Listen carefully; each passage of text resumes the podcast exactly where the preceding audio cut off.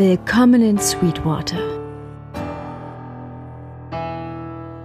Ihr hört den Westworld Podcast mit Manuel, Stefan und Olli. Hallo und herzlich willkommen zum Westworld Podcast, der deutsche Podcast zu HBO's Hitserie Westworld. Heute besprechen wir die zweite Folge der dritten Staffel The Winterline. Mein Name ist Manuel und wieder mit dabei der Olli und der Stefan. Moin. Olli, magst du nicht mal direkt den historischen Hintergrund liefern zu dem Titel der Folge, The Winterline?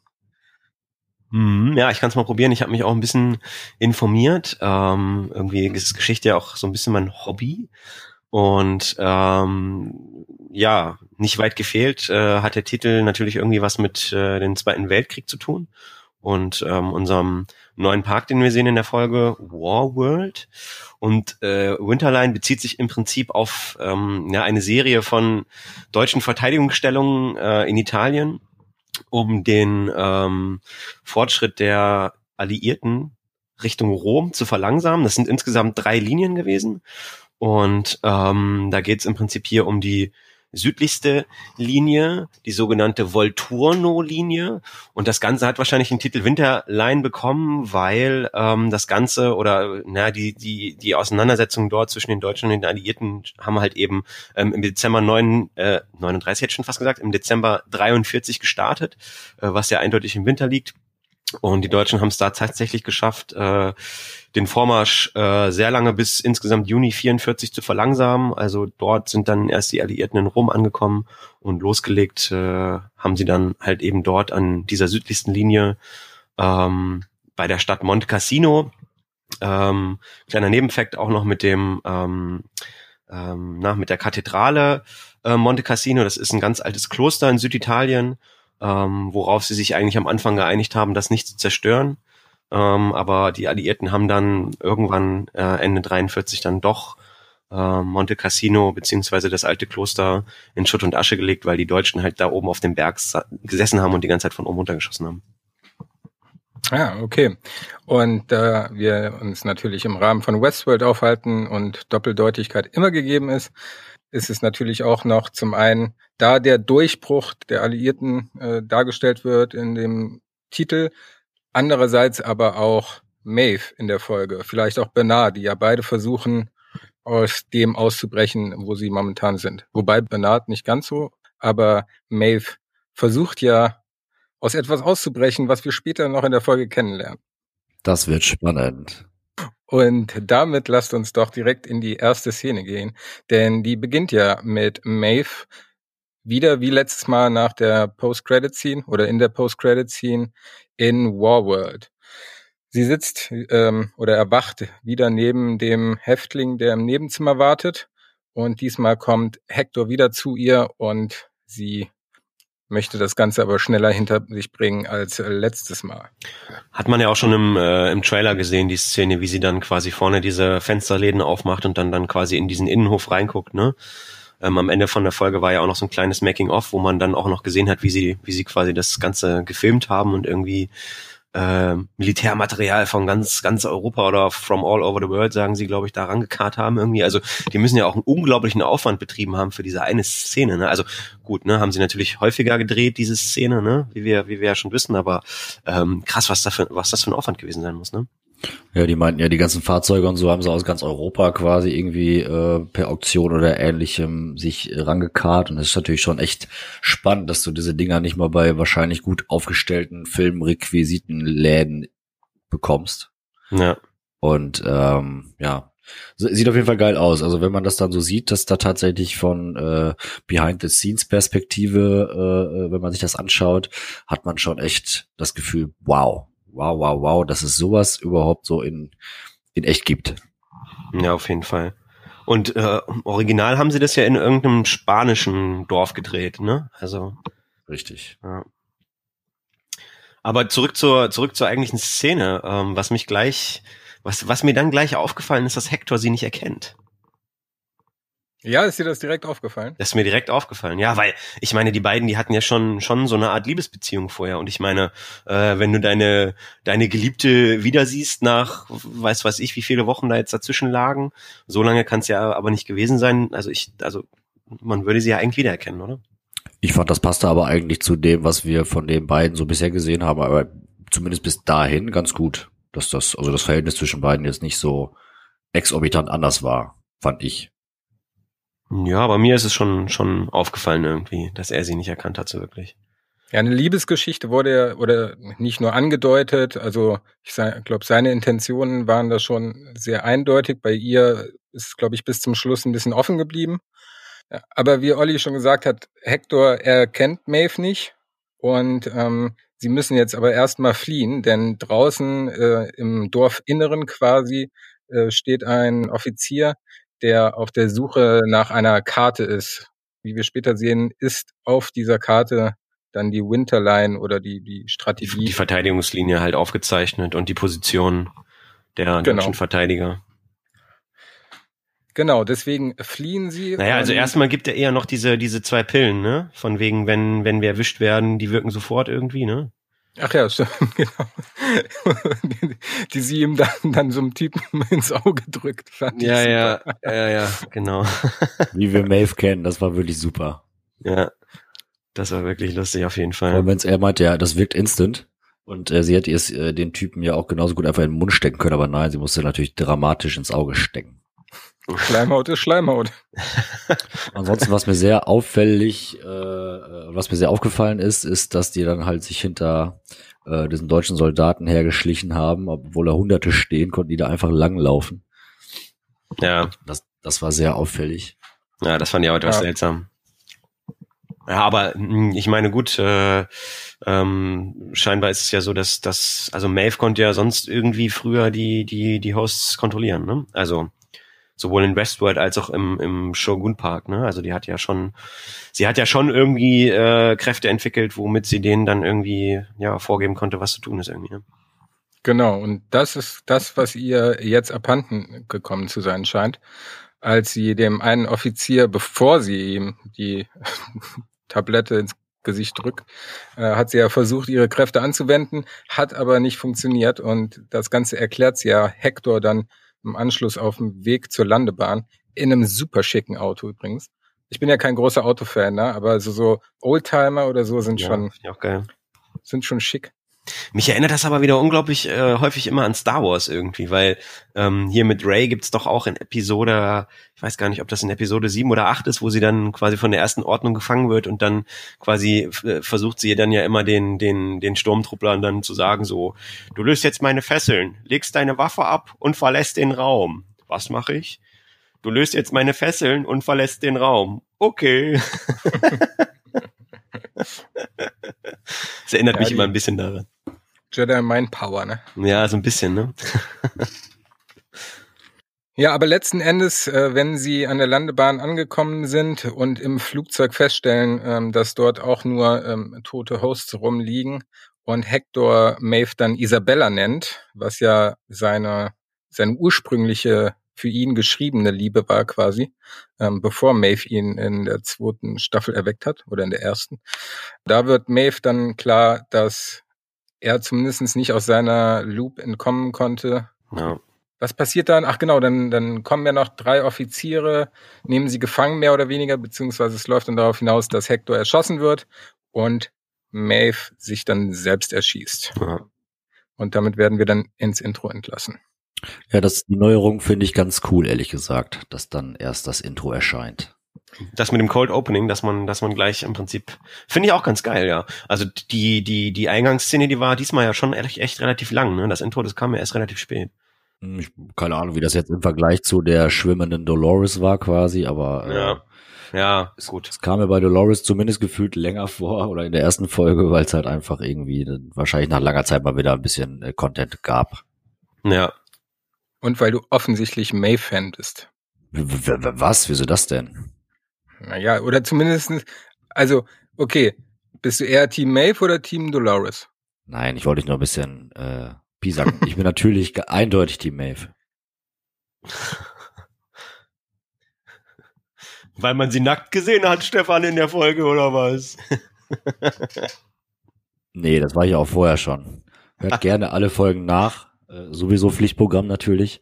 Aber äh, ich glaube, äh, im Gegensatz zu euch war ich immer so ein bisschen nicht so begeistert von Dolores, um es so auszudrücken. Das stimmt. Olli hingegen war immer sehr begeistert von Dolores. Richtig. Da Ja. ist das auch ziemlich eindeutig, in welchem Team man ihn verorten kann. Ja, das stimmt, aber sie war da früher immer so süß und unschuldig. Ja, das ist. Die Zeiten sind leider lange vorbei. Ja, ja, definitiv. Ja, also ähm, nachdem das Intro vorbei ist, werden wir dann in der ersten Szene an einen ganz anderen Ort verschlagen, auf jeden Fall.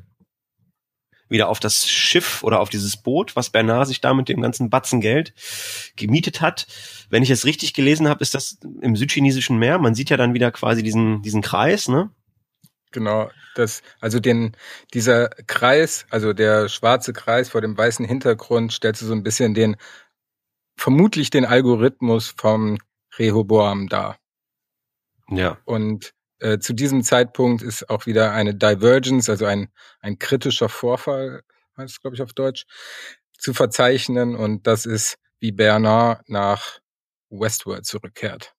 Und ganz kurz, ich muss direkt da einsteigen, weil während sie noch auf dem Boot sind, sind ja im Meer noch so, so Riesenpfeiler Ja. und Gerätschaften und der Score dazu, es war wieder so fantastisch. Also ähm, hatte richtige Jurassic Park Vibes, falls Mega.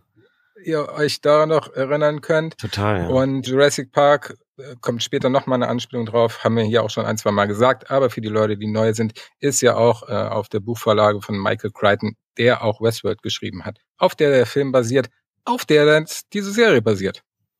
ja. Unbelievable.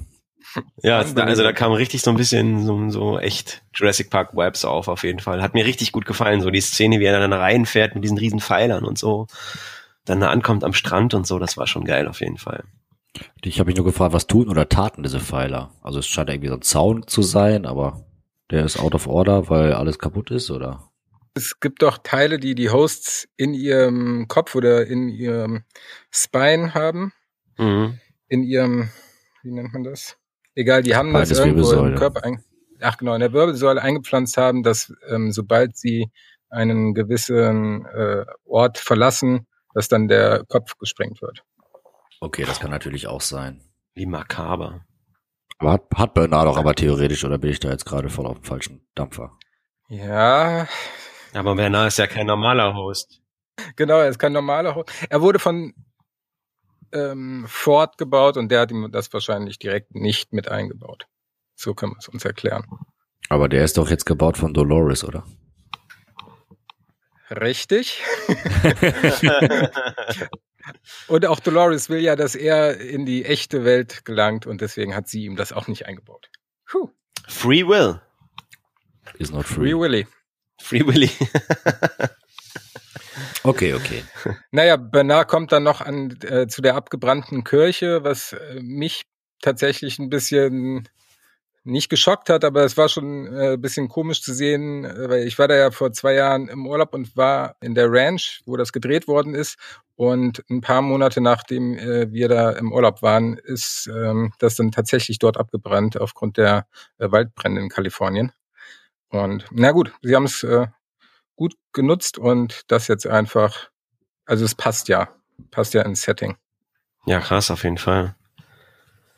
Genau, jetzt ist ganz kurz die Frage, wollen wir ähm, den Weg von Bernard noch ein bisschen weiter begleiten, bevor wir zurück zu Maeve wechseln? Das ist dann nicht ganz chronologisch, ähm, ist aber, glaube ich, vom, vom Fluss her. Ähm, Ja, würde ich sagen. Macht am meisten Sinn, oder? Sind wir jetzt auch gerade drinne. Genau, er geht dann nämlich weiter und zwar zurück zu Fords Haus. Wir erinnern uns, äh, damals hat er dort auf Geheiß von Fort Theresa ermordet. Da sieht er noch so die Rückstände an der Wand. Ähm, ich glaube, dass ihm das immer noch leid tut und dass äh, er da immer noch was fühlt. Also ich glaube, Bernard ist, kann man jetzt auch als, als woken Host sehen, als erwachten Host, oder? Was sagt ihr? Ja, außer, außer wenn er halt auf den Knopf drückt, ne? Ja, stimmt. Äh, wie hast du ihn genannt, Stefan? Agro-Bernard? Nee. Nee, Badass Bernard. Badass Bernard. Doch, oder? So sieht's aus. also er kann auch noch anders, aber nur auf Knopfdruck. Ja, aber auch so ist er wahrscheinlich woke, aber nur ein bisschen aggressiver. Ja. Ja, aber auch das ist wieder so krass, wie er dann auch unten in, den, in diesen Geheimraum reingeht und wo dann da irgendwie wieder die ganzen Bernard-Hosts stehen irgendwie. Das ist schon irgendwie, sehr krass auf jeden Fall. Also, muss man schon sagen. Ja, witzigerweise habe ich ja äh, letzte Woche die zweite Staffel ähm, zu Ende geguckt, beziehungsweise fast zu Ende und habe bei der achten Folge aufgehört und das ist die Folge, wo das revealed wird mit äh, den verschiedenen Versionen von Bernard. Und ich habe darauf geachtet, weil die stehen wirklich eins zu eins genau da. Äh, vielleicht ist es auch einfach nochmal die Szene genommen aus der Staffel, aber äh, ja, war, war perfekt. Mhm. War perfekt gemacht. Aber was in der damaligen Staffel noch nicht da war, jetzt aber da ist, ist ein toter Stubbs. Oder doch nicht tot? Mehr oder weniger. Auf einmal erwacht er wieder zum Leben. Halbtot. Der stammelt ja dann irgendwas, ne? What the fu fu fuck are you doing here? Ja, du solltest doch gar nicht hier sein. Er hat ja irgendwie versucht, äh, also er hat sich ja offensichtlich in den Kopf geschossen und hat versucht, sich, sich halt auf jeden Fall umzubringen, weil ähm, seine, also sein Urauftrag war ja, Bernard zu beschützen und den konnte er dann natürlich nun jetzt nicht mehr ausführen und deswegen hat er gedacht, okay, dann, dann hat das Leben für mich keinen Sinn mehr. Genau, also er ist mehr so die Terminator-Richtung. Also er hat zwei Aufträge, einmal die Hosts im Park zu beschützen und zum anderen sollte er Bernard die Flucht ermöglichen. Das war ja. so das Letzte, was Ford ihm äh, als Auftrag gegeben hat.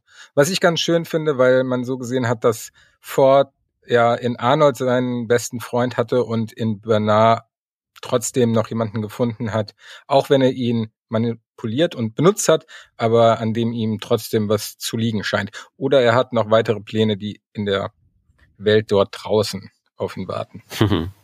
Ja, auf jeden Fall sehr interessant, wie er dann doch schnell zum Leben erwacht und äh, was ich richtig verrückt fand, ich habe mich erst gefragt, er hat ja er hat ihn ja wieder repariert, Bernard, den Herrn Stubbs und ähm, auf einmal fing der Stubbs an zu husten, das kennt man ja von Host auch eher weniger. Einmal, zweimal, dreimal, bis er dann die Kugel, die mit der er sich selber quasi das hier hinten rausgeblasen hat, äh, äh, rausgehustet hat. Ich dachte, was hat der denn? Warum hustet er? Was, was ist denn da jetzt faul? Wobei Bernard ja auch sagte, das ist das Beste, was ich jetzt machen kann, als er ihn repariert hat. Deswegen dachte ich, was ist da jetzt los? Äh, aber letztendlich war er ja, soweit ich das bemerkt habe, dann doch äh, topfit. Das war auf jeden Fall Termin. Und vor allem krass ja. in Shape, weil äh, ist ja wohl mega krass trainierter Typ. Das war auf jeden Fall Terminator-Style, das dieses Aushusten der Kugel. Ja, gefühlt sind alle Hemsworth-Brüder komplette Stiere, ne? Stiernackenkommando. Genetik ist die Klick. ja, es wird ja relativ schnell dann auch klar, was Bernard jetzt so wirklich vorhat, ne? was jetzt eigentlich so seine Mission ist und warum er zurückgegangen ist äh, nach Westworld und, und äh, was jetzt quasi folgt dann. Ne? Genau, er ist der Batman zu Dolores Joker. Oh, Manu, hast du den jetzt zurechtgelegt oder war das spontan? Das war tatsächlich spontan. Wow. Wobei, ich habe vor drei Sekunden überlegt, was könnte ich sagen, welcher, welche beiden Gegner benötigen sich gegenseitig, um zu existieren. Und das, das erste, was mir einfällt, Batman und Joker. Roadrunner und Coyote. ah, sehr gut. Auch gut. Jetzt bist du dran, Olli. Äh, äh, äh, pff, äh, Verkackt. Fällt mir jetzt so spontan leider nichts ein. Luke und Darth Vader. Luke und Darth Vader, ja, genau. Genau, aber dann verrat uns doch noch ganz kurz, was Bernard genau möchte. Naja, also er hat ja wohl irgendwie äh, mitbekommen, dass Dolores raus ist und er weiß nicht, was sie vorhat und er, ja, denkt sich, dass sie halt nichts Gutes im Sinne führt und irgendwie, ja, für, für eine Art Revolution oder Genozid an den Menschen sorgen will oder wie auch immer. Und er begibt sich jetzt auf die Suche nach Maeve, gemeinsam mit Stubbs ähm, damit sie halt gemeinsam äh, Dolores stoppen können. Und ähm, aber das Tablet ist halt ne total kaputt, sein altes Tablet. Deswegen äh, kann er sie jetzt da im Prinzip vor Ort in diesem Geheimraum unter dem äh, äh, alten Haus von Ford im Prinzip nicht lokalisieren und deswegen machen sie sich eben äh, auf den Weg zurück äh, in die Hauptzentrale. Ja, ich glaube, es ist nicht kaputt, sondern einfach nur ein Tablet, weil das später nochmal wichtig wird, dass er selbst programmiert hat. Deswegen hat er nachher nämlich ähm, Sorge, dass Dolores ihn so manipuliert hat, dass er das Tablet so programmiert hat, dass er sich selbst nicht ähm, prüfen kann, Ach ob so. Dolores Kontakt zu ihm hatte. Und deswegen scannt er sich nachher dann nochmal ähm, mit dem Mainframe, also mit dem System innerhalb Delos oder. Aber mit dem anderen, mit einem anderen Tablet dann. Genau. Generell funktioniert sein Tablet, aber er kann Maeve im Park nicht lokalisieren. Und da weiß aber Stubbs Aushilfe, äh, denn er denkt, dass sie dann wahrscheinlich im Code Storage unten steht, da wo alle ausrangierten Hosts rumstehen. Deswegen machen sie sich auf dem Weg dahin, ähm, begegnen auf dem Weg noch ein paar Drone-Hosts, weil ja zu viele der Security Guides in dem Massaker gestorben sind. Deswegen wurden die jetzt teilweise durch Drone-Hosts ersetzt. Die machen aber nichts. Also die gucken und gehen weiter. Also ja. so richtige Security Guys sind die ja dann auch nicht. Ja.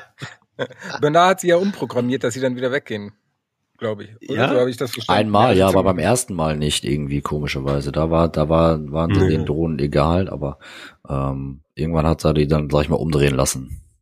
Aber da hatte er das Tablet halt schon, deswegen da war, gab's zwei Versionen von. Ja, okay. Naja, aber dann sind sie im Cold Storage und auf der Suche nach Maeve entdecken sie dann auch in einer der letzten Reihen.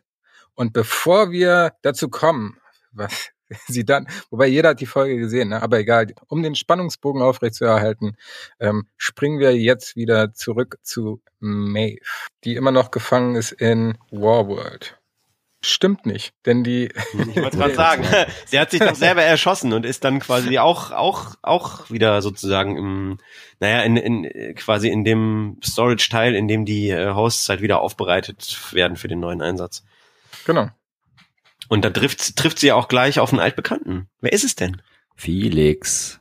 Ja. Aber Felix tut zumindest so oder ist wirklich so, äh, er kennt sie halt auf jeden Fall nicht, denn er arbeitet quasi wieder daran, sie fit zu machen, um sie zurück nach Warworld zu schicken. Also da bin ich ja wirklich gleich stutzig geworden, weil was die alles zusammen durchgemacht haben, ne, dass er sich dann nicht freut, sie zu sehen, das fand ich sehr seltsam. Ja, aber er hatte auch erst im Prinzip, man hätte auch denken können, er will sich nicht anmerken lassen, so ein bisschen fand ich. Also zumindest das, seine, Ge seine Gestik so, die, die hat zumindest auf mich so gewirkt. Damit er nicht direkt auffliegt. Richtig. So, kann natürlich sein, ist natürlich auch, äh, ich bin mir jetzt gar nicht sicher, wo die sich selbst verloren haben, ob er dann da überhaupt noch arbeiten würde, wenn sie da liegt. Wo, wo haben die sich verloren in der zweiten Staffel? Shogun, ne? Ja, ja, aber habt ihr das, also, äh, Wäre er zurückgekehrt an den Arbeitsplatz, nachdem was alles da so passiert ist, oder? Ich denke eher nicht. ich denke eher nicht.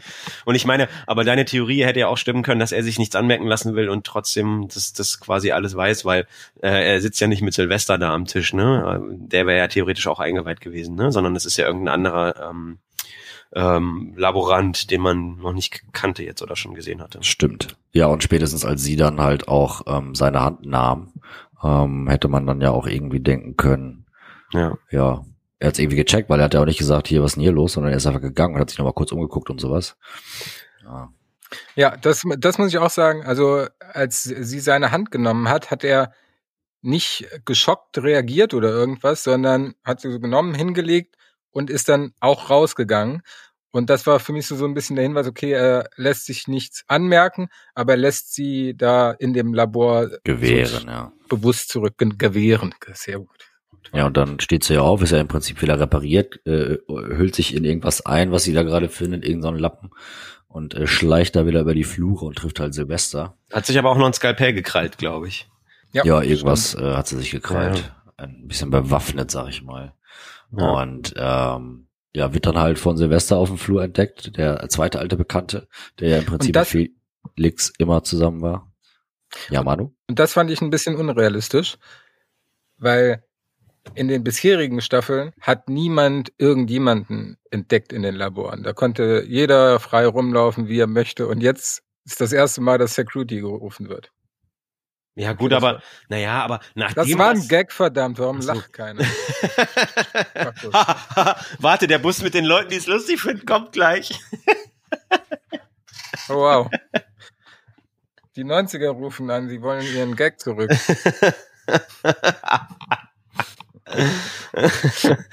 oh, herrlich. Ja, aber es kommen ja dann auch direkt zwei Security Guys um die Ecke mit ihren Maschinenpistolen, mit ihren roten Maschinenpistolen. Ja, aber Maeve äh, möchte dem zuvorkommen und will sich ja scheinbar eh selbst umbringen, als sie Hector da auch, ach so genau, sie hat Hector da liegen sehen, aber war das ausschlaggebend dafür, dass sie sich jetzt umbringen will? Nee. Weil ich habe ehrlich gesagt nicht verstanden, warum sie sich umbringen will. Nee, das habe ich an der Stelle ehrlich gesagt auch nicht verstanden. Also. Stefan, du bist Attila. Ach so, ja, stimmt, sorry. Ähm, ja, sehr gute Frage. Ehrlich gesagt, ist es nicht ein bisschen peinlich zu sagen, dass wir es nicht wissen? Nö, wieso? Weil wir Experten ja, auf nicht. Ja, exakt, weil wir uns so sehr mit dieser Serie beschäftigen und äh, normalerweise würde man doch äh, meinen, dass wir, äh, ich schätze mal, das ist nicht so unwichtig und sie hat ja dieses komische Gerät, was sie sich ja unten ans Kinn hält, ähm, auf jeden Fall am Start, als diese beiden Typen da reinkommen und äh, sie mit einer Waffe bedrohen. Aber sie redet ja so sehr auf die ein, dass sie im Prinzip, warum auch immer, total perplex ist halt Serie und Film,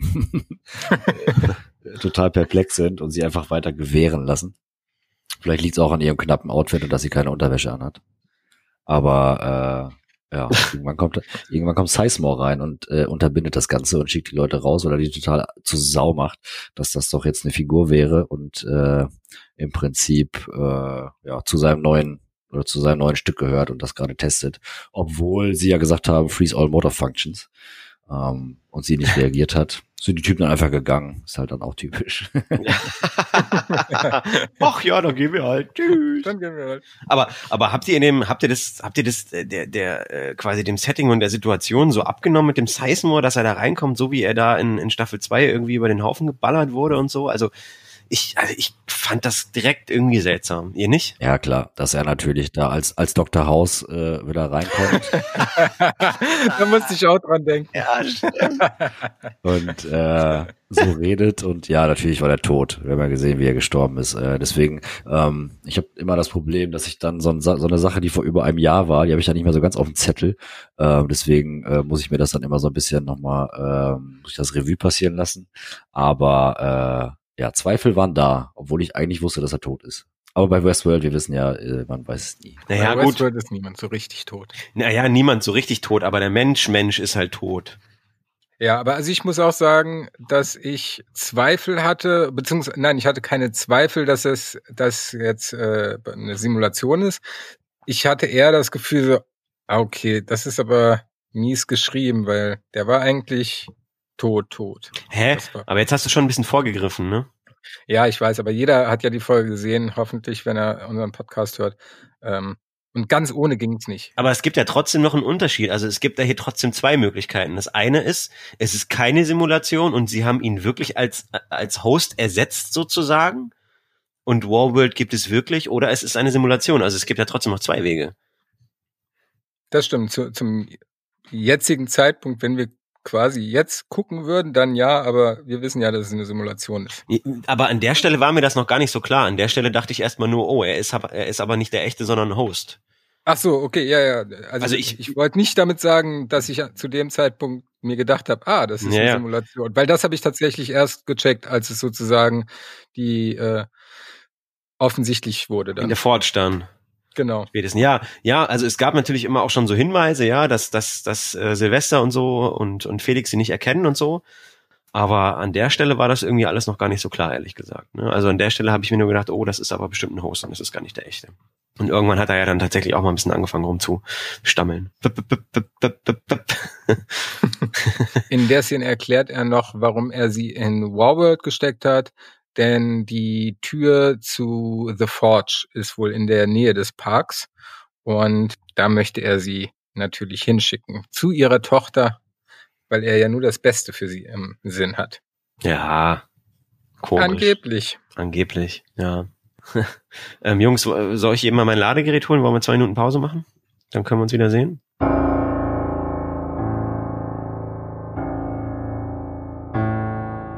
Sehr schön. Dann kommen wir in die nächste Szene mit Maeve und Hector in Warworld. Maeve wacht wieder auf wie schon so häufig. Also hat mich auch ein bisschen an ähm, Groundhog Day erinnert, an, mhm. an und täglich grüßt das Murmeltier.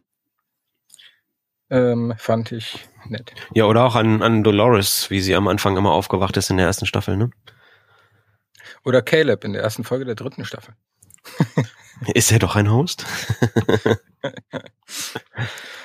genau, und das habe ich vorhin fälschlicherweise gemeint, denn jetzt kürzt sie das Ganze ab und ähm, man sieht nur, wie sie dann ähm, zur Landebahn fahren und sie das Auto aber vorher stoppt, bevor sie dort ankommen, um ja jetzt wirklich auszubrechen.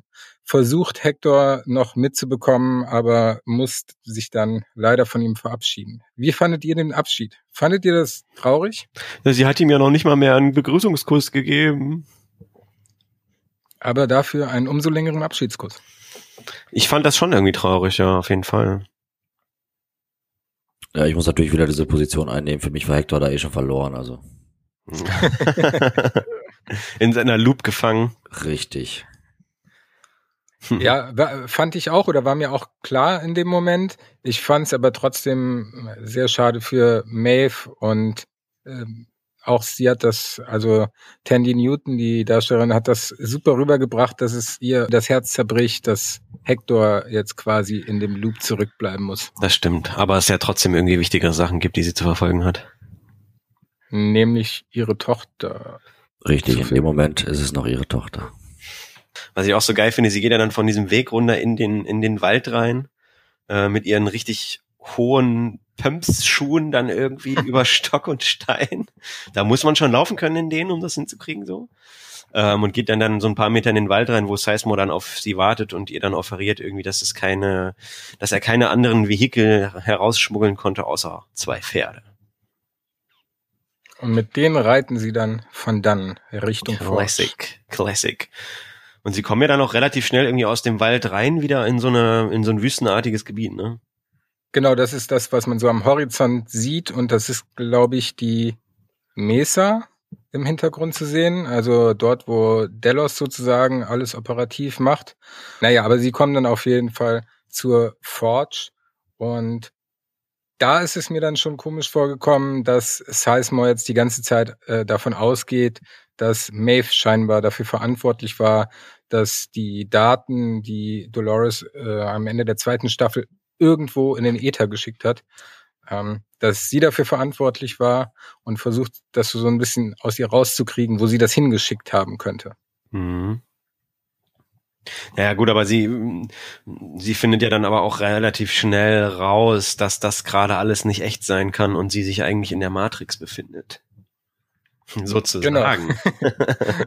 ja, das ist dann der Moment. Also zum einen fragt er ja immer ähm, intensiver nach, und als er dann sagt, dass er das alles nur für sie tut, weil er durch sie zu diesem Menschen geworden ist und äh, er sie ja quasi liebt, wurde Maeve klar, dass das nicht der echte Sizemore sein kann. Denn Sizemore ist nichts wichtiger als sich selbst. Ja, genau. Wobei es am Ende der zweiten Staffel äh, ja schon eine deutliche Charakterentwicklung in eine andere Richtung hingab sagt sie dann ja auch. Ähm, also sie sagt dann ja irgendwie, Sizemore ist als ein guter Mann gestorben. Ja, genau. Aber ich meine, er, er, also gleich im nächsten Moment, beziehungsweise in der Szene danach ist es ja so, dass er dann direkt dann auch da irgendwie so Lex hat irgendwie, ne, und rumglitscht irgendwie hm. und dann da rumstammelt, wie wir das ja auch schon von vielen, von vielen äh, Hosts kannten irgendwie, ne? Ähm, ja. Und äh, dann bemerkt Maeve ja auch, dass sie sich in einer Simulation befindet, weil ja äh, rundherum das Ganze dann alles immer so ein bisschen verschwimmt, verschwimmt, wieder auftaucht, verschwimmt, wieder auftaucht. Aber ähm, ja, also offensichtlich kriegen sie ihn dann ja selbst auch in einer Simulation nicht so echt hin, dass man das dann, äh, dass er dann sozusagen echt wirkt, ne? Sondern auch dann irgendwann an einem Moment ist, wo er dann auch so rumstammelt und rumglitscht, ne? Weil es ist ja eine Simulation, es ist ja nicht echt.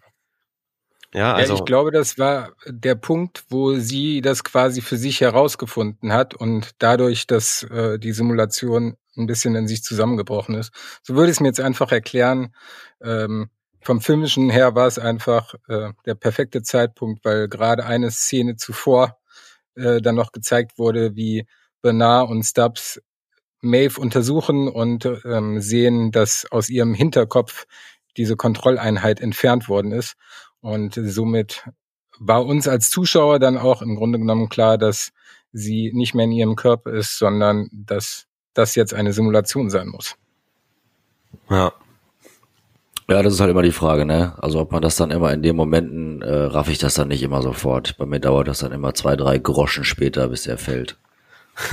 Aber da war es doch dann eindeutig, als die, die Forge hinter ihm so in sich zusammengefallen ist und man alles wie auf einem LSD-Trip gesehen hat. Ja, gut, klar, da, das ist keine Frage. Genau, also da habe ich es auch erst gecheckt. Also vorher habe ich das auch nicht begriffen. Genau, aber da wird uns klar, dass zumindestens eine Simulation in der Simulation, wie er in der ersten Folge schon angedeutet wurde, äh, existiert und haben dann nochmal einen ganz kurzen Abstecher zu Bernard und Stubbs, die ähm, jetzt den Zugang zum Mainframe äh, suchen, um Maeve halt äh, finden zu können. Aber zurück zu Maeve und Sizemore, die ja in der Forge sind und Maeve ihm jetzt erklärt quasi, dass sie sich offensichtlich in einer Simulation befindet. Und Sizemore checkt das nicht ganz und fand ich ganz ähm, interessant, weil das natürlich auch wieder äh, super zum Philosophieren einlädt, als er äh, sowas in die Richtung sagt wie, wie kann ein Käfig ein Käfig sein, wenn man ihn nicht sieht? Ja, ja. Das fand ich auch echt krass, ja. Hat ja viele Parallelen zu Matrix an der Stelle. Ja, stimmt. Ja, und ich meine, ähm, ja, also wie soll man dann überhaupt merken, dass man, dass man sozusagen gefangen ist in einer Simulation, wenn man es gar nicht, wenn man es nicht sieht halt, ne? Weil ich meine, wenn ich im Gefängnis sitze in einem Käfig und Gitterstäbe vorm Gesicht habe, dann ist mir das ja klar, dass ich eingesperrt bin, ne? Aber wenn ich quasi in so einer Art Simulation gefangen bin, dann ist es schon weitaus schwieriger herauszufinden, äh, dass ich quasi sozusagen eingekerkert bin. Ne? Ja, es gibt ja auch die Simulationstheorie, also ich weiß nicht, ob man sie so nennt, aber im Zusammenhang mit ähm, Matrix hatte ich das damals äh, gelesen, dass es auch aktuell Wissenschaftler gibt, die sagen, dass die Wahrscheinlichkeit, dass wir in einer Simulation leben, gar nicht so gering ist, weil man kann oder ähm, man kann es zumindest nicht äh, limitieren oder nicht äh, beschränken, das Risiko, dass wir in einer Simulation leben, weil wenn wir in einer Simulation leben würden, würden wir es ja nicht merken. Und da gibt es ja dieses ganz bekannte Zitat eines berühmten Philosophen, den ich gerade nicht auf dem Schirm habe, äh, der sagt, ich denke, also bin ich. Mhm. Weiß jemand von euch, wer das gesagt hat? Nein. Nope. Amateure, ich dachte, ihr könnt was. Ich google schnell. Sehr gut. Ich weiß, dass es mal im Raptext eingearbeitet wurde, aber äh, ich weiß jetzt nicht mal, von wem der war. René Descartes. Aber dann drop doch mal die Line, während Olli sucht. Ich habe es schon rausgefunden. Nicht mal, nicht mal das. Ich denke, also bin ich, ist der erste Grundsatz des Philosophen René Descartes. Ah, sehr gut den er nach radikalen Zweifel an der eigenen Erkenntnisfähigkeit als nicht weiter kritisierbares Fundament in seinem Werk äh, so und so, so und so formuliert und methodisch begründet. Ja, und da ist natürlich die Frage Host oder Mensch. Also ein Host, der denkt, ist demnach philosophisch gesehen ja auch ein Mensch, oder? Ja, auf jeden Fall. Also ich meine, das war ja aber auch immer schon die Gretchenfrage, ne? ab wann fängt denn das, ab wann fängt denn das eigentlich an? Ja, also ab wann fängt sozusagen eigenes Bewusstsein, freier Wille und das Ich-Sein an? Und ich meine, ähm, wenn man das daran runterbricht, dann macht das ja auf jeden Fall schon Sinn. Das ist, das ist, was auch irgendwie menschliches Denken ausmacht. Ne? Ja, absolut. Aber dazu ähm, empfehle ich nochmal unsere Folgen der ersten Staffel. Ich glaube, da haben wir schon lang darüber philosophiert. Auf jeden Fall. Einfach alle mal durchhören. um mal kurz nachzuliefern, das war natürlich nicht äh, Ich denke, also bin ich, sondern äh, Ich dende, also bin ich vom aktuellen Dendemann-Album. nice. Ich dachte mir, was kommt jetzt, Stefan? mal schnell nachgereicht. Der alte Deutschrap-Fan. Na gut, aber ja, ähm, wir sind bei Maeve stehen geblieben, die jetzt erkannt hat, dass sie dass sie in einer Simulation ist und äh, versucht, das jetzt irgendwie herauszufinden, wie sie da rauskommen kann. Und jetzt, Stefan, bist du gefragt. Wie genau funktioniert das? Also ich bin mir darüber im Klaren, dass so eine Simulation Rechenleistung verbraucht und wenn die Rechenleistung überlastet wird, dass es da zu Glitches kommen kann und so. Aber wie genau funktioniert das? Erzähl doch mal. Ja, das ist jetzt aber auch äh, etwas, wo ich wahrscheinlich mich äh, mit einem Buch oder zwei hätte einlesen können. Ähm, aber ja, ich meine, die große Frage ist halt, ähm, es läuft ja dann quasi eine virtuelle Realität in einer virtuellen Realität und es gibt ja im Bereich zumindest der IT ähm, mittlerweile und schon länger eigentlich so virtuelle Rechenzentren. Die laufen zwar auf Hardware-Rechnern beziehungsweise Servern, aber darauf lässt du nur noch virtuelle Maschinen laufen. Heißt, du hast einen Windows-Rechner oder einen macOS-Rechner oder einen Linux-Rechner, ähm, der auf einer ja, gut ausgestatteten Hardware läuft und auf dieser gut ausgestatteten Hardware können wahrscheinlich, was weiß ich, 40 virtuelle Maschinen laufen. Und wenn du auf dieser virtuellen Maschine, die auf der Hardware läuft, nochmal eine virtuelle Maschine laufen lässt, hat diese oberste virtuelle Maschine ja dann nur noch das zur Verfügung, was du dieser virtuellen Maschine gibst. Und zwar der darunterliegenden virtuellen Maschine. Und dadurch verringert, je nachdem, wie du das wählst, sich natürlich äh, die Möglichkeit, da äh, ja die den Speicher, Arbeitsspeicher, CPU und so weiter äh, zu übergeben und mitzugeben. Aber ja, das ist halt normal. So, so kann ich es mir zumindest erklären, dass es langsamer wird. Allerdings ähm, ja, dass es zum Stocken kommt, das kannst du wahrscheinlich dann auch nur machen, wenn du so extrem äh, sophisticated Sachen tust, wie das äh, in Westworld der Fall ist.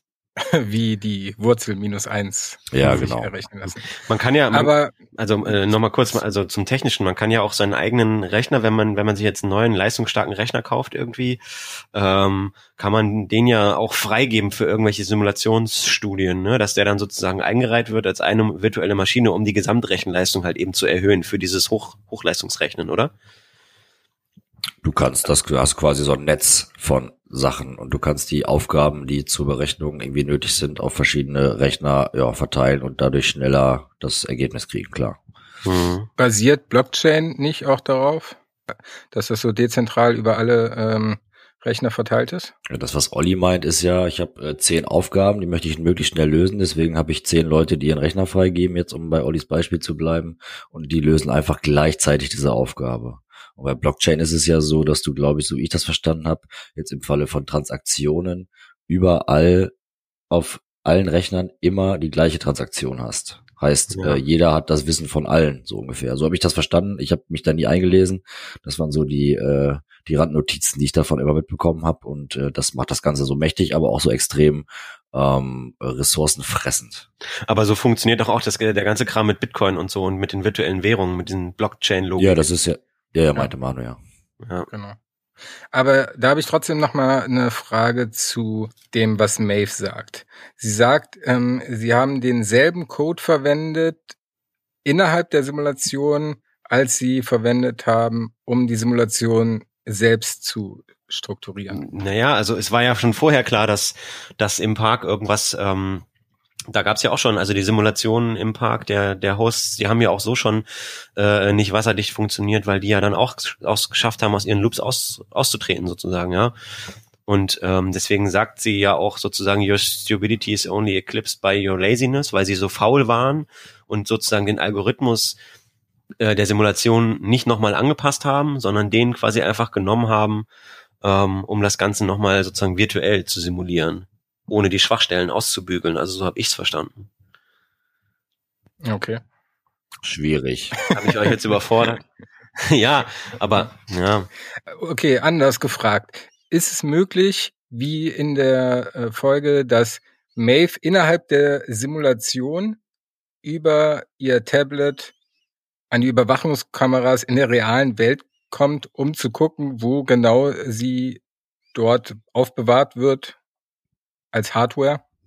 Wenn du die verschiedenen Simulationen nicht ähm, strikt voneinander trennst, ohne dass es da irgendwelche Bridges gibt in die andere virtuelle Realität oder dann entsprechend über eine Überwachungskamera in die richtige Welt, dann äh, ist das so, aber das sind halt so diese, sag ich mal, diese Sicherheitslücken, die überall mal aufkommen hier und da, ne? Und dann geht hier wieder Emotet und alles Mögliche und die vier machen alle pleite und alles verschlüsselt und sowas. Das sind halt genau diese Sachen, die ausgenutzt werden und gut.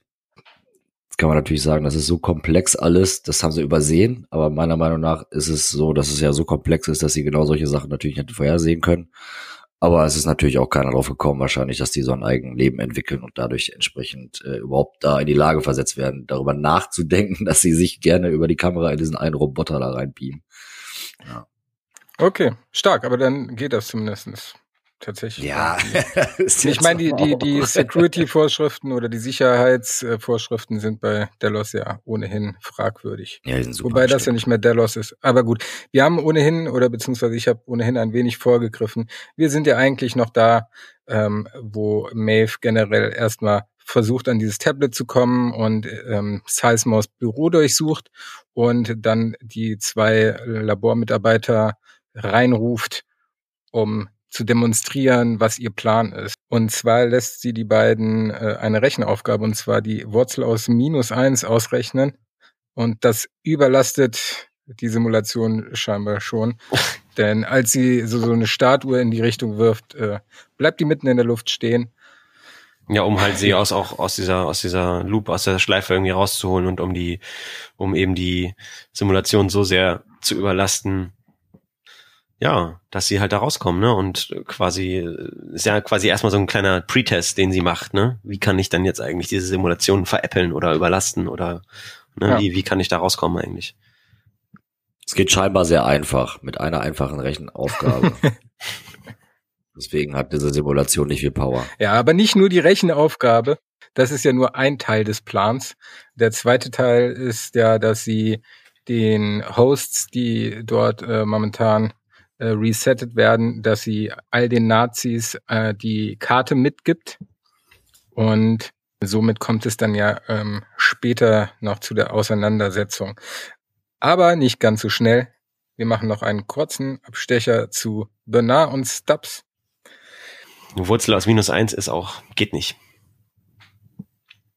Gibt's nicht. Ja, genau, das ist ja der Trick daran. Genau. Aber äh, genau, gut, dass du es nochmal aufgeklärt hast. Ja, als Statistiker muss ich ja nochmal kurz sagen, das geht nicht. genau, Bernard und Stubbs sind währenddessen ähm, weiterhin auf der Suche, äh, sich am Mainframe einloggen zu können. Bernard und Stubbs sind da unterwegs und im Hintergrund sehen wir ein paar Hosts, die sehr mittelalterlich gekleidet sind. Also schon mal ein kleiner Hinweis auf Medieval World. Und Olli, jetzt kommt was für uns. Mhm. Es gab ein Game of Thrones Cameo-Auftritt. Ja. Ist er dir schon während des Schauens aufgefallen? Ja, natürlich, auf jeden Fall. Klar. Der Drache. Und wie fandest du es? Ja, äh, cool, aber also äh, ja, ganz nett, sagen wir es mal so. Aber es ist ja irgendwie schon schon irgendwie relativ unspektakulär irgendwie, ne? Also, naja, also ist ganz cool. Gedacht, also auch wenn man die Referenz nicht versteht, äh, ist so ein Drachen in diesem Labs quasi schon mal was sehr außergewöhnliches. Ich glaube, das Größte, was wir gesehen haben, waren halt diese Bisons oder Büffel oder was das waren. Ja, äh, stimmt. Deswegen fand ich das schon geil. Also wenn man sich das dann vorstellt, dass sie das so raushauen und dass das Ding da einfach mal so rumliegt. Der war aber noch relativ klein, weil so ein Riesenraum war das ja jetzt nicht und so ausgewachsen sah der jetzt auch nicht aus, ne? Also noch relativ in jüngeren Jahren wahrscheinlich. Ja, also ich muss sagen, dass ich, äh, dass mich das rausgerissen hat ein bisschen.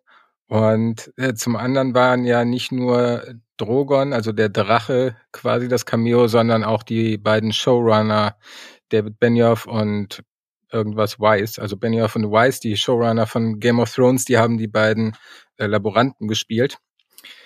Fand ich nicht überragend, es hat mich eher ein bisschen rausgerissen, was ich schade fand. Äh, was ich allerdings ganz nett fand, war die Unterhaltung, die sie geführt haben. Und zwar haben sie gesagt, dass sie den Drachen jetzt quasi in Stücke schneiden wollen und zu einem Start-up in Costa Rica verkaufen wollen. Wenn wir uns zurückerinnern, Michael Crichton, der Autor von Westworld und von Jurassic Park. Jurassic Park ist eine Insel in der Nähe von Costa Rica. aka die verkaufen das Ganze Mhm. an Jurassic Park. Das fand ich wiederum sehr schön. Also war es doch kein Drache oder ein T-Rex? Vielleicht war es ein Rex. Aber ich muss zu meiner Schande gestehen, dass ich Benioff und Weiss nicht erkannt habe, nur den Drachen. Also mich hat's nicht rausgerissen. Ja, immerhin. Also Sind das nee. Schauspieler in Game of Thrones oder was?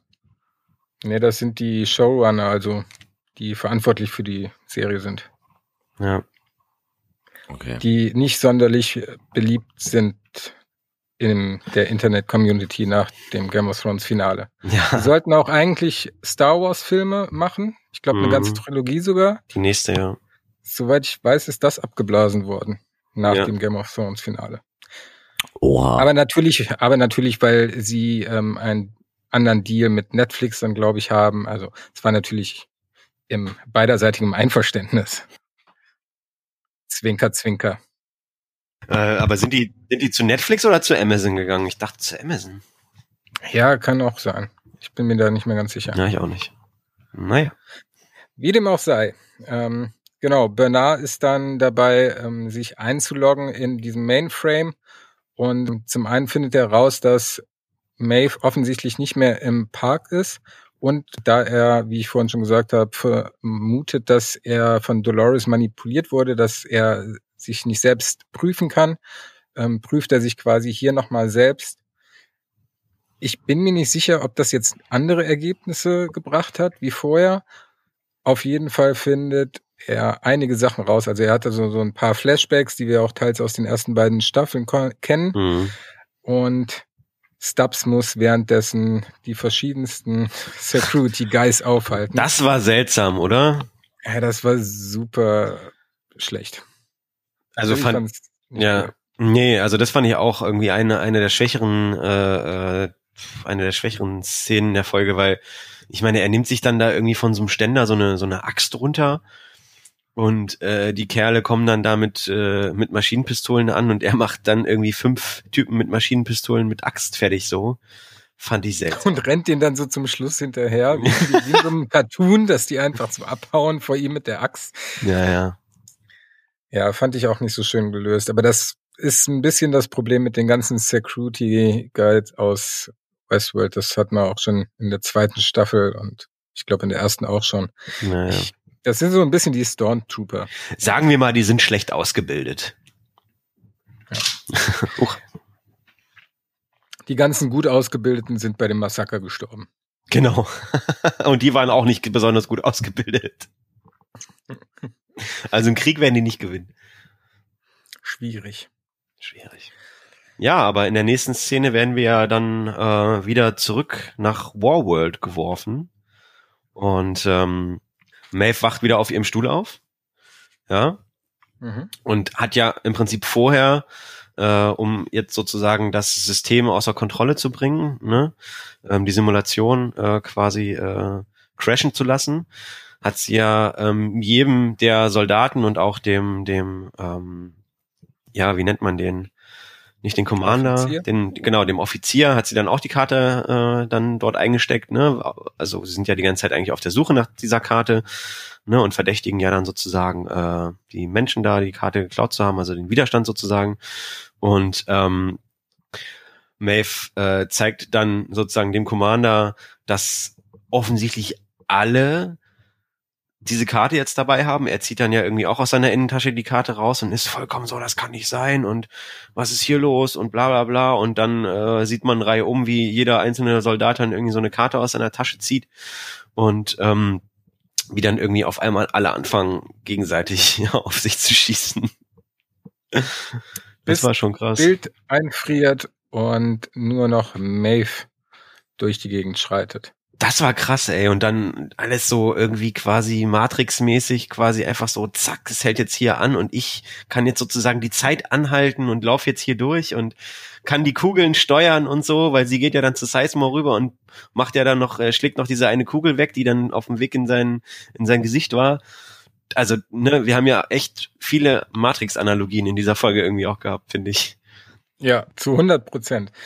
Wobei sie sie anders gefilmt haben. Also im Anschluss ähm, gibt es ja, beziehungsweise auf YouTube nachzuschauen, noch äh, immer ein kurzes Making-of. Und da haben sie gezeigt, wie sie diese Szene gedreht haben.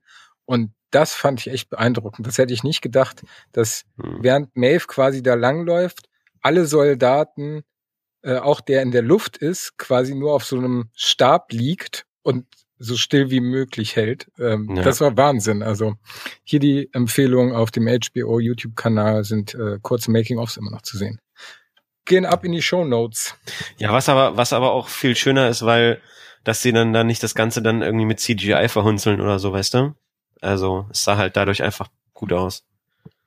Ja. Fand ich. Und das Beste fand ich dann, als sie zu Sizemore geht und er sich auch nicht bewegt. Und sie so, ja, dann ja. eigentlich müsste er sich doch bewegen. Und dann, nee, nee, nur, nur weil er so Angst hat, bewegt er sich nicht. Ja, schon eine geile Szene. Vor allem das, was daraus resultiert. Was resultiert denn daraus, Stefan? Ja, dadurch, dass sie das geschafft hat, dass sie das Level zum Stillstehen gebracht hat, hat sie ja scheinbar jetzt die Möglichkeit, über dieses Tablet, was sie dabei hat, ähm, auf diese Überwachungskameras in die echte Welt äh, drauf zuzugreifen, wo wir auch gerade schon drüber gesprochen haben, ob das jetzt möglich ist oder nicht. Und ähm, ja, da guckt man halt auf so ein Labor runter, wo äh, komische Roboter, die wir so noch nicht gesehen haben, mhm.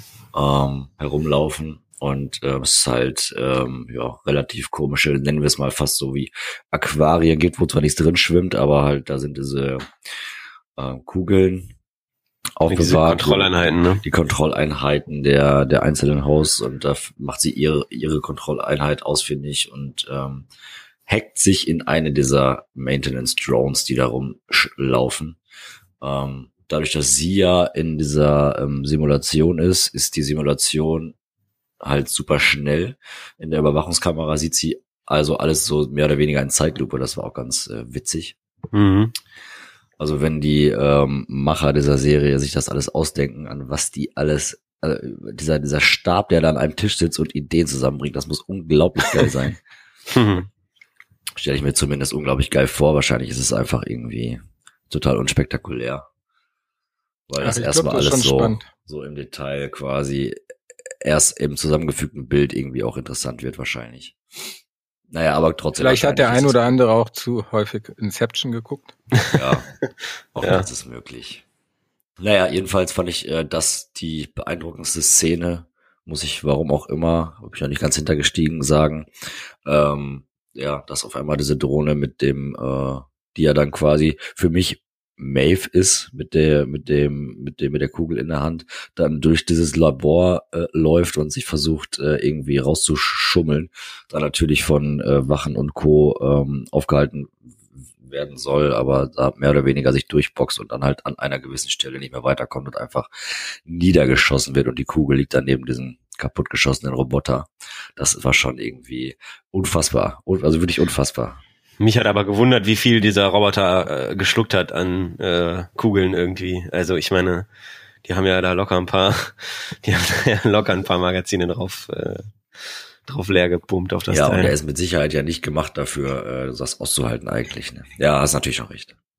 Und es ist auch eine Sie. Maeve meinte Aha. She. Ja, der, der, der Roboter, der, der hat mich ein bisschen erinnert an den ähm, Androiden aus Rogue nee, nicht aus Rogue One, sondern, nee, Quatsch, ich glaube, das ist der aus, ähm, hier, Solo a Star Wars Story, aber den habt ihr, glaube ich, nicht gesehen, ne? Weil es gibt ja quasi immer so einen Main-Android quasi in jedem, in jedem Star Wars Film, sonst sind es halt C3PO und ähm, R2D2 und dann gibt es ja hier in den neuen Star Wars Filmen ist es ja BB8 und bei Solo a Star Wars Story ist es halt, ich weiß gerade nicht, wie der heißt, der ist aber auch Female und der sieht dem ziemlich ähnlich, ehrlich gesagt. Das hat mich da direkt total dran erinnert. Hm. Warum hast du den Film nicht gesehen, Manu? Nicht, den muss man aber auch nicht unbedingt so sehen. Riesen Star Wars Fan. Ach so. Aber sobald er mal bei Prime Raus! oder so kommt, dann schaue ich mal. aber spannend, dass äh, du die Szene so gut fandst, weil also ich war underwhelmed, sage ich. Mich, hat mich sehr geflasht. Einfach, dass das so möglich ist. Ich war auch kurz ein bisschen verwirrt irgendwie. Aber äh, ja. Also ich fand die ähm, Ego-Perspektive, aber ich bin generell kein Fan von Ego-Perspektive. äh, sowohl bei Games als auch bei Film. Und das hat mich schon nicht so angetörnt und zum anderen auch die, die Bewegung von der ähm, Maintenance Drone sahen irgendwie komisch aus. Ja, irgendwie bin ich da nicht so äh, ganz klar mit gewesen. Äh, nichtsdestotrotz hatte ich auch eine Lieblingsszene. Zu der kommen wir aber noch. Aber deswegen fand ich es jetzt spannend, dass das ähm, so die Szene war, äh, die du am besten fandest. Hattest du denn irgendeine Lieblingsszene, Olli? In der Folge jetzt? Ja. Mm, ja. Ja, wie Bernard am Anfang äh, mit dem Boot quasi auf Westwall zufährt. Das war meine Lieblingsszene. Und an diesen Pollern, an diesen großen Pollern vorbeifährt. Die fand ich auch großartig. Ja, die fand ich echt super. Auf jeden Fall. Okay, und bevor wir zu meiner Lieblingsszene in der Folge kommen, kehren wir noch mal kurz zu Bernard und Stubbs zurück, die äh, jetzt am Strand angelangt sind und Bernard hat ja jetzt alles erreicht, was er haben möchte. Und zwar hat Bernard in seinen Flashbacks ähm, rausgefunden, dass Dolores sich in der Bibliothek damals in Staffel 2 äh, ganz besonders auf eine Personengruppe oder eine Person konzentriert hat, und zwar Liam Dempsey. Damit steht für Bernard natürlich fest, okay, auch äh, er muss ihn finden.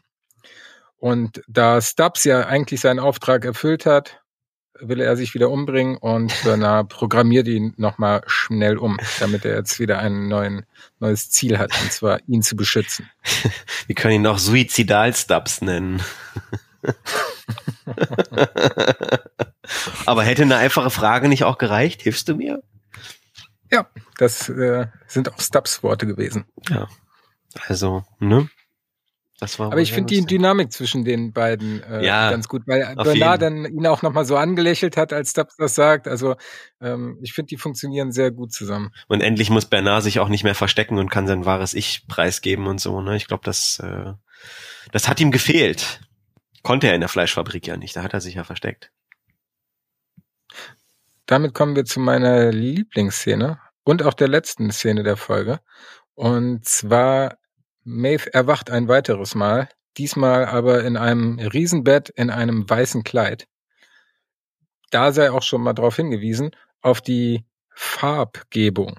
Also Maeve hat ein Kleid, sie, äh, Maeve hat ein Kleid, hat ein weißes Kleid an. Sie wandert dann ja rum und ähm, findet dann ja äh, Serac vor. Wie heißt er mit Vornamen? Wo habe ich es hier? Hangaround. Hangaround. Der kommt noch irgendwie sehr bekannt vor, der Name. Mir kommt der Schauspieler auch unheimlich bekannt vor irgendwie. Aber ich konnte ja, es nicht so richtig zuordnen. Vincent Cassell. Ja, klar, aber ich wusste jetzt nicht, wo er sonst noch so mitgespielt hat. Ähm, Lahen, Black Swan. Okay, habe ich beides nicht gesehen. Okay, oh, Black Swan, Lahen, oh, ja, egal.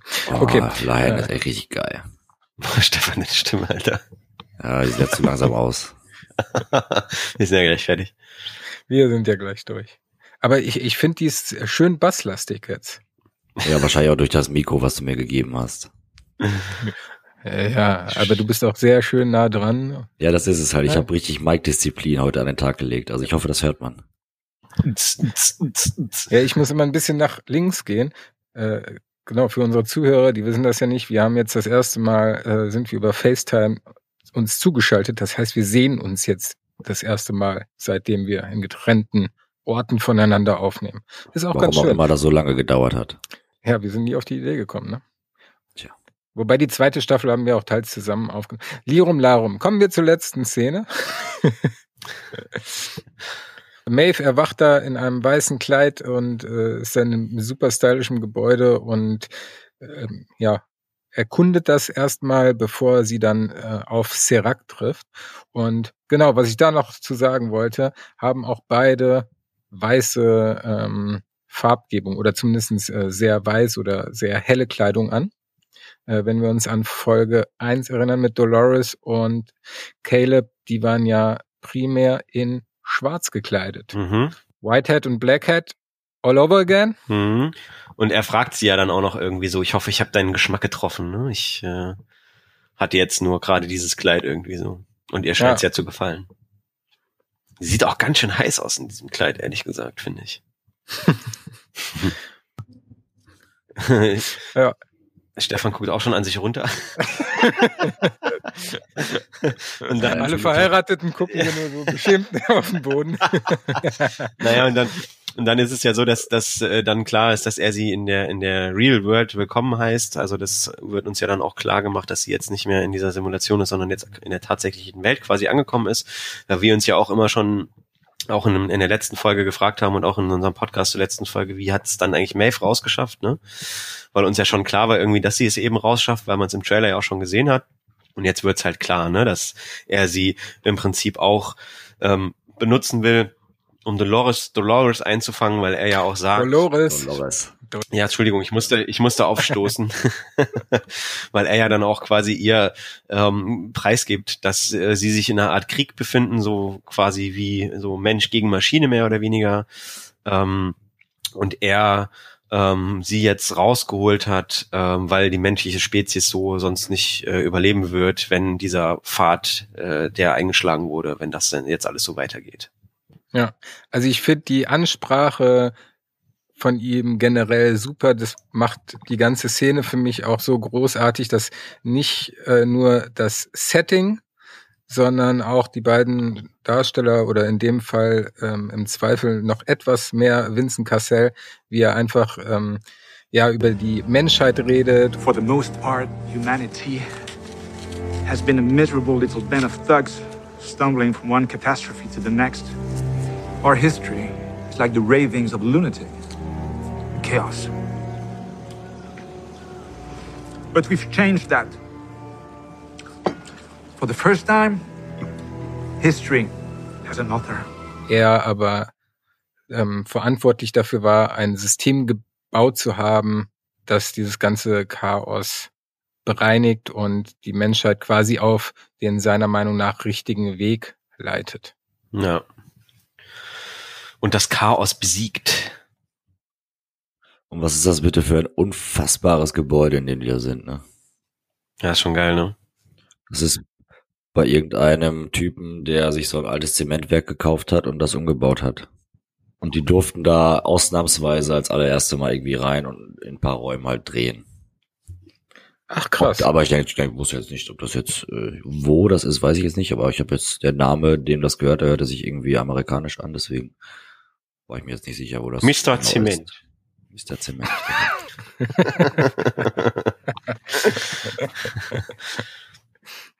ja, aber Maeve scheint ihm nicht ganz äh, so gut gesinnt zu sein, wie er sich das erhofft hat.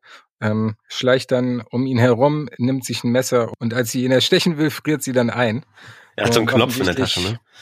Genau, offensichtlich ist er äh, schlau genug gewesen, um Maeve nicht in ihrem ursprünglichen Hostkörper zu pflanzen, sondern in einem von ihm selbst geschaffenen, den er auch kontrollieren kann.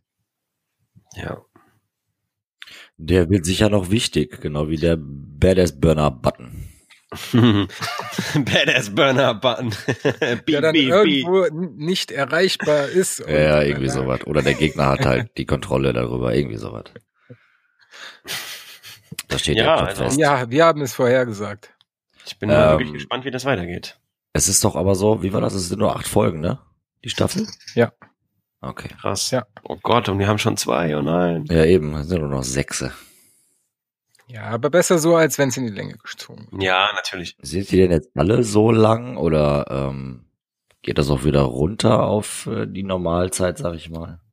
Ja, die, so, die jetzige Folge war eine Stunde, oder? Naja. Eine Stunde war die Folge, ja. Mit, äh, oder ohne Abspann und ohne äh, Making-of und Co. Ja? Okay. Ja. ja, also ich glaube, die nächsten sind auch eine Stunde und die finale Folge geht dann wieder länger. Ich bin mir aber nicht mehr sicher. Recherchiere ich bis zum nächsten Mal. Recherchiere mal. Gut, damit ähm, können wir uns schon fast verabschieden. Äh, wenn ihr auf dem neuesten Stand bleiben wollt, dann folgt uns gerne bei Twitter unter twitter.com slash westworld-host oder bei Facebook unter der Westworld Podcast. Schreibt uns gerne Feedback an westworld-podcast at web.de Und selbstverständlich ähm, bewertet uns positiv da, wo es geht. Ähm, ich glaube, das geht nur bei Apple Podcasts. Wir sind aber auch auf Spotify vertreten. Es hilft uns immer, wenn ihr ähm, es liked, kommentiert, eine gute Bewertung da lasst oder uns aber auch abonniert. Also folgt uns gerne. Und ansonsten ähm, bleibt mir nur zu sagen. Vielen Dank fürs Zuhören. Äh, vielen Dank an euch beide und bis zum nächsten Mal. Tschüss. Ciao. Ciao, Leute.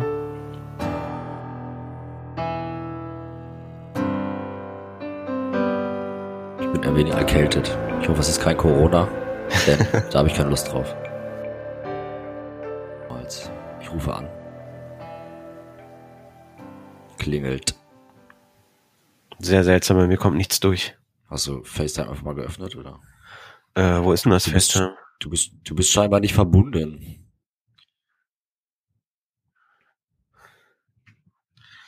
Äh, wo ist denn hier FaceTime auf dem iPhone?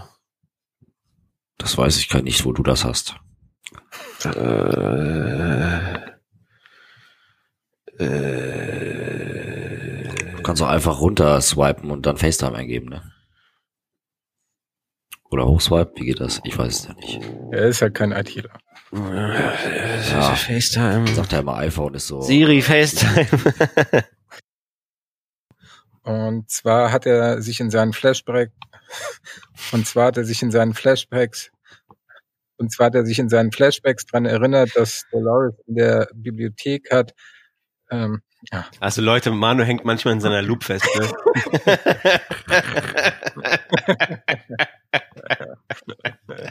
Manu, du bist doch ein Host, ich wusste es. äh, äh, äh, äh, äh, äh, äh.